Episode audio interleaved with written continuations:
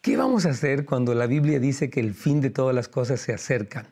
Es importante entender el concepto que la Biblia habla y saber los consejos que nos da para saber qué vamos a hacer cuando el fin de todo está cerca.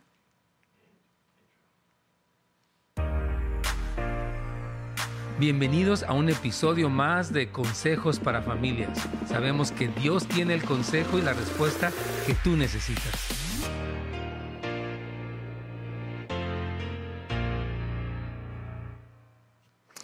Excelente, hermanos. Qué gusto recibirlos en esta eh, semana que inicia. Gracias por acompañarnos. Y bueno, este título del programa de hoy se llama El fin de todo se acerca, ¿qué hacemos? Y lo que pasa es que el apóstol Pedro eh, escribió esta frase en la primera carta, capítulo 4, versículo 7, y dice, el fin de todo se acerca. Y él nos da dos consejos y creo que es importante entender, aunque lo hemos hablado ya, a qué se refiere Pablo, perdón, Pedro, acerca del fin de todo, número uno, y, acerca de nuestra respuesta como cristianos, como familias, como hijos e hijas de Dios. Y básicamente hemos entendido, de acuerdo a todo el contexto de la escritura, que hay dos eras, la era presente, que vino desde la caída del, hombre hasta el día de hoy, donde hay guerras, donde hay muerte, hay matrimonio, hay crisis, hay de todo.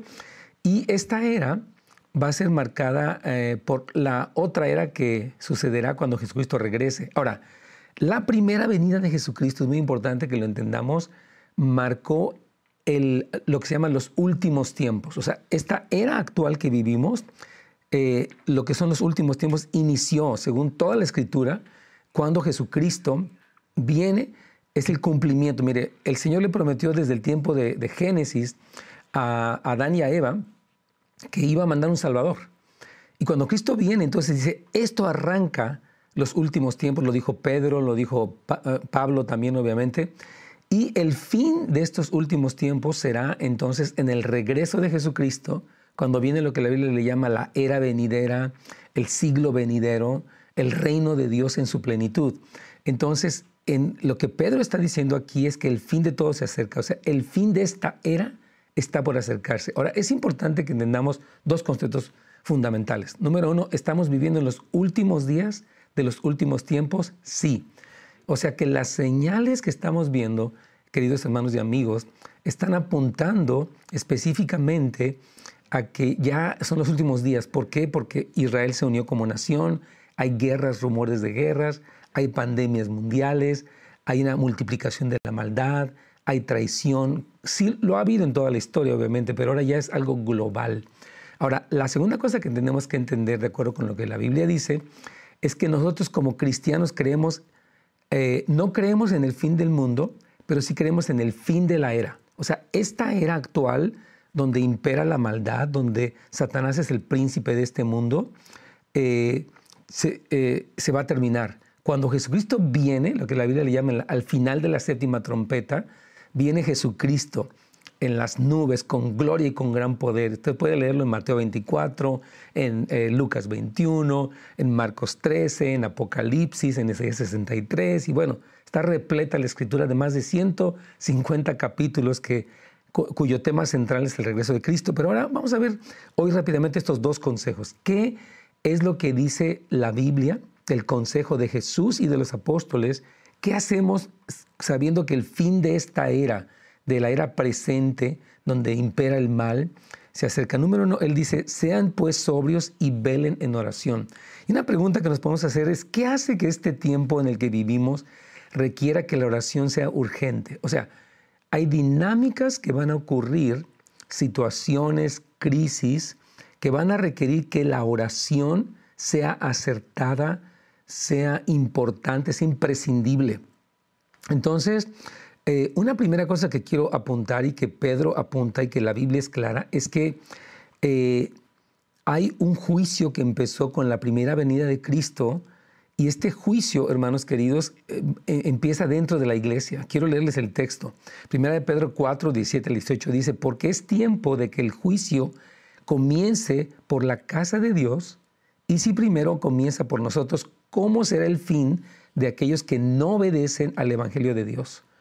Y, dice aquí, Pedro está citando el Antiguo Testamento, y si el justo con dificultad se salva, ¿en qué irá a parar el impío y el pecador? Entonces, Estos versículos nos están indicando que vivimos en un tiempo de crisis, de urgencia, y que empieza con la iglesia, no a manera, es muy importante, de castigo, sino de purificarnos. El Señor dice, yo quiero tener una iglesia pura para cuando mi hijo regrese, una iglesia santa, una iglesia que tiene una fe verdadera, y para lograrlo voy a utilizar procesos de purificación. Entonces, eh, dice Primera de Pedro 1.7, que su fe que es más preciosa que el oro, el cual aunque es perecedero, se prueba con fuego para que cuando Cristo venga sea hallada en alabanza, gloria y honra. Entonces, el Señor, hermanos queridos, escuchen bien, está determinado en su amor, en su pasión por nosotros, a purificarnos y prepararnos para el día de las bodas del Cordero. Entonces, ah, el juicio de Dios en estos últimos días se dirige a la familia de Dios, repito, no para condenarnos, sino para purificarnos. Es importante que entendamos, Dios está purificando a su iglesia. Yo ponía ayer el ejemplo del COVID, ¿no? El, COVID, esta enfermedad, esta pandemia que nos sorprendió tanto a todos, eh, está, probó al mundo entero, a las empresas, a la iglesia, a los gobiernos, todo fue probado, ¿verdad? Ahora, a los cristianos que caminamos con el Señor, aunque sufrimos pérdidas, enfermedad y demás, nos purificó. O sea, después de la prueba aprendimos a confiar más en Dios, yo creo que la mayoría, y a los no cristianos fue un tiempo de juicio, un tiempo que trajo destrucción. Entonces, por eso la oración, está diciendo Pedro, es algo tan importante. Quiero, quiero recalcar, el primer consejo de Pedro, mientras estamos viviendo en estos últimos días de los últimos tiempos, es ora. Ahora necesitas estar sobrio, necesitas no dejarte llevar por tus impulsos para que puedas orar acertadamente. Ahora, ¿qué es esto? Es orar conforme a la realidad de lo que Dios dijo. Una es la realidad que el mundo nos presenta, sus noticias, sus redes sociales, y otra es la realidad que la Biblia describe como lo que iba a ocurrir en los últimos tiempos. Si tú y yo estamos conectados con lo que la Escritura dice, entonces vamos a ser más acertados en cómo respondemos ante tantas cosas. Pedro y Pablo describieron el último tiempo como un tiempo peligroso. Segunda Timoteo 3.1 dice, también debes saber esto, que en los posteros días vendrán tiempos peligrosos. O sea, hay peligro, hermano. Peligro para nuestros jóvenes, para las familias, para la iglesia, para los gobiernos. Hay peligro. ¿Por qué? Porque hay engaño, porque hay maldad. Y no es que estamos tratando de satanizarlo, todos lo estamos viendo día con día. Entonces, este peligro en el que nos encontramos requiere que nosotros seamos fuertes para no dejarnos llevar por las adicciones, por la amargura, por los vicios. Y esa fortaleza, querida iglesia, queridos hermanos, se recibe en oración. Es importante que sepamos que hay una, hay una relación entre la oración y la fortaleza. Mucha de la debilidad que tú tienes ahora puede tener su explicación en una falta de oración. Repito esta frase. Mucha de la debilidad que tienes ahorita, debilidad ante la tentación, debilidad para vencer tu carácter, debilidad en tu fe, según lo que la Biblia dice, está directamente relacionada a la falta de oración.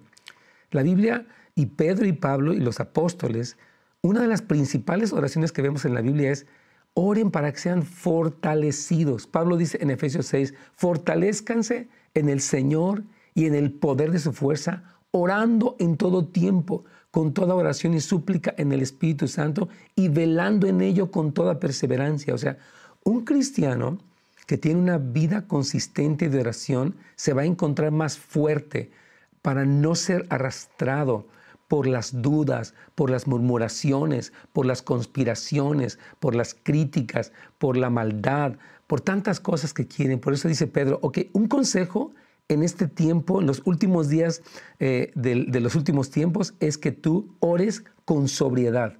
Ahorita voy a explicar esto. Ya nos está preguntando alguien aquí. Queremos decirles que tenemos eh, básicamente tres lugares donde usted puede hacer preguntas. Número uno, tenemos el teléfono 1877-711-33 42. El tema de hoy es, los estamos viviendo los últimos tiempos, el fin de los tiempos se acerca, ¿qué hacemos? Este es nuestro tema. ¿Qué hacemos si estamos en estos tiempos peligrosos últimos?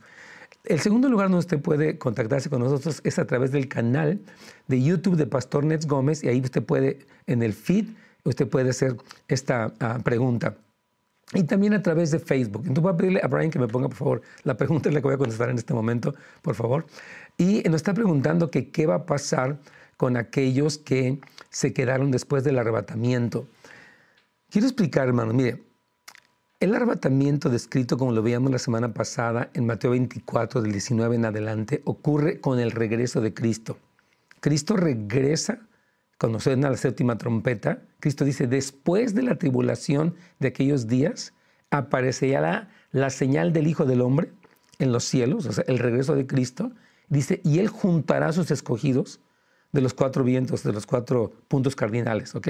Entonces, ese es el arrebatamiento. El arrebatamiento describe el regreso de Cristo y el arrebatamiento. Entonces, Cristo llega, hace una procesión triunfal, no puedo hablar mucho de eso, ahorita no, no es el tiempo, Ahora, los que se quedaron durante el arrebatamiento, o sea, después del arrebatamiento, van a estar aquí en el milenio. Voy a explicar esto. De acuerdo a lo que la Biblia dice, la batalla de Armagedón, descrita en Apocalipsis 19 y otros, muchos otros versículos más de la Biblia, es cuando pelearán contra el Cordero. Y el Cordero los vencerá porque Él es Señor de señores y Rey de reyes. Recuerden que el contexto antes del regreso de Cristo es esto. Aparece la gran ramera, Babilonia, y aparece el anticristo después de todo esto. Y el anticristo empieza a marcar a la gente con su sello, con su nombre y con su número. Y en ese momento la mayor parte de la gente que se quedó eh, va a ser gente que está en contra de Dios y van a pelear contra el Cordero. Entonces, ahora, durante el milenio, después del regreso de Cristo, hay tres tipos de personas que van a ver aquí en la tierra. Los reprobados, los resistidores y los redimidos repito, los reprobados, que son aquellos que estuvieron en contra de Jesús, lo, negaron y Cristo va, viene y él con su vara de justicia, con su vara de hierro, empieza a traer justicia a las naciones. Los, resistidores son aquellos que no se rindieron ante el anticristo, no fueron arrebatados, pero que tendrán una oportunidad, no han muerto todavía, obviamente, y tendrán una oportunidad de escuchar y de creer. Entonces, los que se quedaron tendrán una oportunidad de arrepentirse. Y luego estamos los redimidos. Aleluya, nosotros vamos a estar viniendo con Cristo, reinando con Cristo, de acuerdo a la fidelidad de este tiempo. Es muy importante. Las recompensas, no la salvación, sino las recompensas que Jesús entrega, lo puede ver en Apocalipsis 2 y 3, están determinadas por el tipo de cristianismo que usted tiene. La salvación es por gracia y es por fe en Jesucristo, pero las recompensas vienen por el nivel de fidelidad, de entrega, de compromiso, de respuesta. Eso es lo que sucede. Ahora, vamos a, entonces, a continuar. ¿Qué pasará con los que se quedan? Pues esto, eh, se van a quedar aquí y los que están con el anticristo van a renegar. Una vez que una persona tiene la marca de la bestia, dice la palabra que ya no hay forma. Ya ellos quedaron sellados para el infierno. Los que resistieron al anticristo, pero tampoco recibieron a Cristo, tendrán su oportunidad aquí y los redimidos vamos a estar disfrutando de Cristo Jesús. Entonces, volviendo a los consejos que estábamos dando, hermanos, es muy importante que usted tenga una vida de oración. Ahora quiero decirle algo, mire, hay dos mentalidades en cuanto a la oración. Una es, la oración es útil, es importante, y la otra es, la oración no sirve para nada. Ahora, mucha gente dice, pues claro que la oración sirve, pero déjeme decirle, si usted dice que la oración es útil, la pregunta es esta, ¿cómo se refleja en su horario, en su calendario, en su semana? O la oración es muy útil, pero ¿cuánto tiempo dedica a orar? ¿Tiene usted una vida devocional? Porque usted no tiene una vida devocional, quiere decir que usted en realidad piensa que la oración es inútil. Porque si pensara que es útil y de lo más determinante, usted oraría porque es más importante que el cliente, aunque la familia, aunque el dinero, aunque cualquier otra cosa, porque entendemos la, lo imprescindible de la oración. Por eso dice Pedro, ok, estás en este contexto, ora, ten una mente sobria y ora. Y Cristo habló de esto, quiero leérselo en Lucas 21, 36. Cristo dijo, hablando de su regreso, dice, velen pues en todo tiempo, orando que tengan fuerzas para escapar de todas las cosas que han de suceder. ¿Sabe qué va a suceder? Un ataque contra nuestra fe, un ataque contra nuestras relaciones interpersonales. Mucha gente que es cristiana ha sucumbido, su fe se ha debilitado, mucha gente eh, que es cristiana, su familia se ha deteriorado. Entonces Cristo dice, necesitan orar para que estén fuertes y escapen del peligro de este tiempo, queridos hermanos, necesitamos ser personas de oración, no porque seamos pastores, porque somos cristianos y estamos viviendo en este tiempo peligroso. Dice, para que puedan estar en pie delante del Hijo del Hombre cuando Él venga. Tengo aquí otra pregunta que nos hace eh, eh, algún hermano aquí, no tiene su nombre. Dice, pastor, la salvación se puede perder en los últimos tiempos. Mire, la Biblia dice esto y es una muy buena pregunta. El que perseverare hasta el fin, este será salvo. Y yo creo que dice también Pablo en Filipenses, ocupaos de vuestra salvación con temor y temblor. Mire, una vez que somos salvos, nuestro destino es eterno. Pero la Biblia sí nos dice, hay muchas prevenciones que dicen, velen pues y oren en todo tiempo. O sea, está hablando de un peligro. Si no hubiera ningún peligro porque somos salvos y ya nos quedamos salvos para siempre, pues no te diría que, que velaras y que oraras, te diría, pues ya nomás síguele, al fin que ya fuiste salvo. Entonces, creo que existe un riesgo, hermanos queridos, de ser engañados. Quiero decirle que una de las principales exhortaciones de Cristo en el último tiempo es mirar que nadie les engañe. O sea, Cristo habla, dijo, habrá un engaño rampante. Hermanos, hay engaño en las redes sociales, engaño en muchos lugares. Y usted tiene que conocer la verdad para que no sea engañado por tantas cosas. Dice que cuando habla del anticristo y su seducción, dice, engañará si fuera posible a los escogidos. O sea que hay un nivel de engaño muy alto. Ahora, no es para que se espante, es para que se conecte con la verdad, es para que conozca la verdad. En la medida que usted conoce la verdad, usted distingue la mentira. Usted no va a ser engañado, usted va a permanecer en su salvación.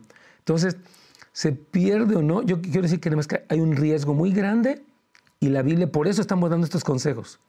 Fíjese, aquí Cristo dijo, velen y oren para que no entren en tentación. Tu espíritu está dispuesto, pero tu carne es débil. O sea, usted y yo estamos sometidos a la tentación todos los días, pero la manera en la que tú no caes es cuando te fortaleces, porque tu carne es débil. Si tú tratas de vivir el cristianismo solamente de un cristianismo dominguero, es muy probable que no sobrevivas. Pero si tú vives tu cristianismo diario, tienes una relación, un tiempo de oración, un tiempo devocional, entendiendo que dependes de Cristo, entonces aquí que tú vas a estar fuerte para resistir la tentación. Entonces, los dos peligros que existen, porque aquí Pedro dice, en el segundo consejo que quiero dar, antes de que se nos termine el tiempo, el tiempo es breve, yo sé, es, dice, sobre todo, ámense los unos a los otros profundamente, porque el amor cubre multitud de pecados. Esto es importante. Pedro nos está diciendo, va a haber un clima, y Cristo lo dijo también, Dice, se aborrecerán unos a otros, se traicionarán unos a otros. Eh, eh, una de las características del último tiempo es toda esta cuestión de pleitos, ofensas, divorcios, guerras, protestas, eh, este, todo esto. Entonces dice Cristo, tengan cuidado. Y, y, Pablo y Pedro nos dice, ámense unos a otros. Porque mire, hermano querido, de por sí la relación familiar es complicada. El matrimonio es complicado y luego viene, vienen enfermedades, vienen crisis financieras, pero eso usted le tiene que añadir todo lo que viene en el tiempo final. Satanás está sacando sus engaños, sus estrategias astutas y sutiles para engañar. Entonces, por eso dice, tienen que amarse. Mire, mucha gente, como decía yo hace un momento, cristiana se está divorciando, se está separando de la iglesia, se está aislando porque está ofendida. Y por eso dice, dice Cristo, velen y oren. Y por eso Pedro dice, ámense unos a otros. Necesitan amarse. Mire, yo voy a decirle algo, ¿no? Aquí dice que el amor cubrirá multitud de pecados. O sea, que el amor no evidencia lo malo que me hicieron. Oh, yo quiero recordarte todo lo malo. Estoy ofendido, enojado, lastimado contigo, con la iglesia, con mis padres, con mi pareja. Y dice, no, el amor de Dios nos ha, nos ha perdonado de nuestros pecados y nosotros tenemos que también cubrir, dice, el amor cubrirá multitud de pecados. 1 Corintios 13, dice que el amor no lleva un registro de las ofensas recibidas. O sea, que el amor no, no mantiene este récord. Mire, hermano, usted puede ser cristiano. En, lo personal llevo 46 años de, que tuve mi encuentro con Cristo. Y yo podría guardar todo el registro de cosas, pero dice, dice la palabra, de la manera en la que Cristo los perdonó a ustedes, también ustedes perdonen de todo corazón a los hombres sus ofensas. Quiero leer un versículo que me encantó que estábamos hablando ayer y que es muy útil para este tiempo. Le doy por última vez el, teléfono por si de casual tiene una, una, llamada allí o si tiene una pregunta más. Es 1877-711-3342. El teléfono 1-877-711-3342. O bien puede hacer la pregunta a través de Facebook o a través de, uh, de YouTube en el canal de Pastor Nets Gómez. Muy bien. Fíjense, este versículo de Colosenses me encanta. Dice, por lo tanto, como escogidos de Dios, santos y amados, vístanse de profunda compasión, de benignidad, de humildad, de mansedumbre y de paciencia. Dice, soportándose unos a otros y perdonándose unos a otros. Estaba yo comentando ayer, se me hace muy importante, ¿por qué Pedro o por qué Pablo aquí no solamente dice, oh, ¿sabes qué? Perdónalos y ya. Habla de perdonar y de soportar. Hay veces que nuestras relaciones, por ejemplo, en una relación familiar o de la iglesia, dos personas entran en un, en un malentendido, ¿verdad? Entonces, y cuando ya se aclaran las cosas, se perdonan y bueno, ahí funcionó. Pero hay veces que tú tratas de aclarar las cosas y no, y no se aclaran. Y es más, la persona que te está lastimando, en vez de cambiar, hasta te ofende más. Entonces, ahí es donde Pedro dice, o Pablo también lo dice, soportense. O sea, hay dos niveles, perdonar, donde se dio la, reconciliación, y todos debemos de perdonar siempre, y perdonar, aunque no se dé la reconciliación, dice, sopórtalo con paciencia. Es muy importante. Aquí tenemos una pregunta más. Dice aquí eh, un comentario, yo me he fijado que cuando descuido mi oración y durante el día no me alimento con la palabra o, alabanzas, tendemos a consumir más tiempo en las redes sociales. Por supuesto, miren, yo quiero decirles esto, las redes sociales se han convertido en un vicio. O sea, hay personas que están todo el tiempo checando Facebook o Instagram y ese ya es su vida. Es más, se han vuelto antisociales y lo peor es que están entretenidos y distraídos, pero desconectados de Cristo, desconectados de, la palabra y pueden entrar en depresión, en ofensa, en duda. Entonces usted sí necesita eh, ser consciente de esto. Mire, Cristo dijo en Juan 15, permanezcan en mí, así como la rama no puede dar fruto por sí misma si no permanece en la vid, así tampoco ustedes si no permanecen en mí. Entonces necesitamos eh, tener una disciplina porque el tiempo es peligroso y también una sobriedad. Quiero enfatizar esto, mire, la sobriedad quiere decir que tú tienes dominio propio, que no te vas a dejar llevar por tus impulsos, sino que vas a reflexionar en la naturaleza de la realidad que está frente a ti. Mira, en general los noticieros nos van a presentar, se están muriendo tantos, hubo una tragedia, hubo un desastre, se murieron, eh, o sea, los noticieros tienen, venden porque nos dan noticias que nos, nos espantan y si usted se alimenta de noticias negativas, usted no va a estar sobrio, va a estar oh, ¿qué voy a hacer? Atemorizado. Pero usted se alimenta de la palabra, de las promesas. Usted pone su mente al servicio de la esperanza. Usted va a poder estar más claro en cómo reacciona, en, cómo mantiene la esperanza, en cómo ora, en cómo cuando tiene un problema, usted tiene una, respuesta más clara. Entonces, cuando una persona está ebria, pues la persona no piensa con claridad, no habla con claridad, no puede manejar, está mareada, está desquiciada muchas veces porque está ebria. Y, ah, y, dice la Biblia, ustedes no estén, o sea, sean sobrios, que nada los controle para que puedan pensar bien. Entonces, lo que nos está diciendo aquí Pedro es, no tengas una mente que no puede pensar bien, ni actuar bien, ni orar bien. Hay un llamado, querida iglesia, a la sobriedad en este tiempo. O sea, es cómo estamos siendo afectados por las cosas que nos rodean, que nos tienen desvariando, o cómo estamos sosteniéndonos en el Señor, en una vida de oración, en una vida conectada con el amor de Dios. Hermanos, no sea una víctima de la, el ambiente de inconformismo y de ofensa. Usted no puede decir, yo estoy muy ofendido con los pastores o con las iglesias o con los gobiernos o con mi familia. No, hermanos, porque la Biblia dice que cuando estamos en estos afanes de la vida, perdemos el día del Señor, no, estamos demasiado absortos en las contiendas, en los pleitos. Y el Señor por eso dice, ámense, así como el Señor los ha amado a ustedes. Apórtense como escogidos de Dios. Hermanos, los cristianos debemos distinguirnos por ser personas amorosas. Debemos distinguirnos por ser personas que saben perdonar. Una cosa es decir que perdono y otra cosa es perdonar. Y el consejo para este día, hermanos, es que nos demos cuenta del tiempo en el que estamos viviendo. Estamos en los últimos días de los últimos tiempos. Todo está claro en la escritura. Y el llamado a, tener una mente sobria y a velar para orar acertadamente es crucial. Hermano, asigne un tiempo diario con su Padre Celestial.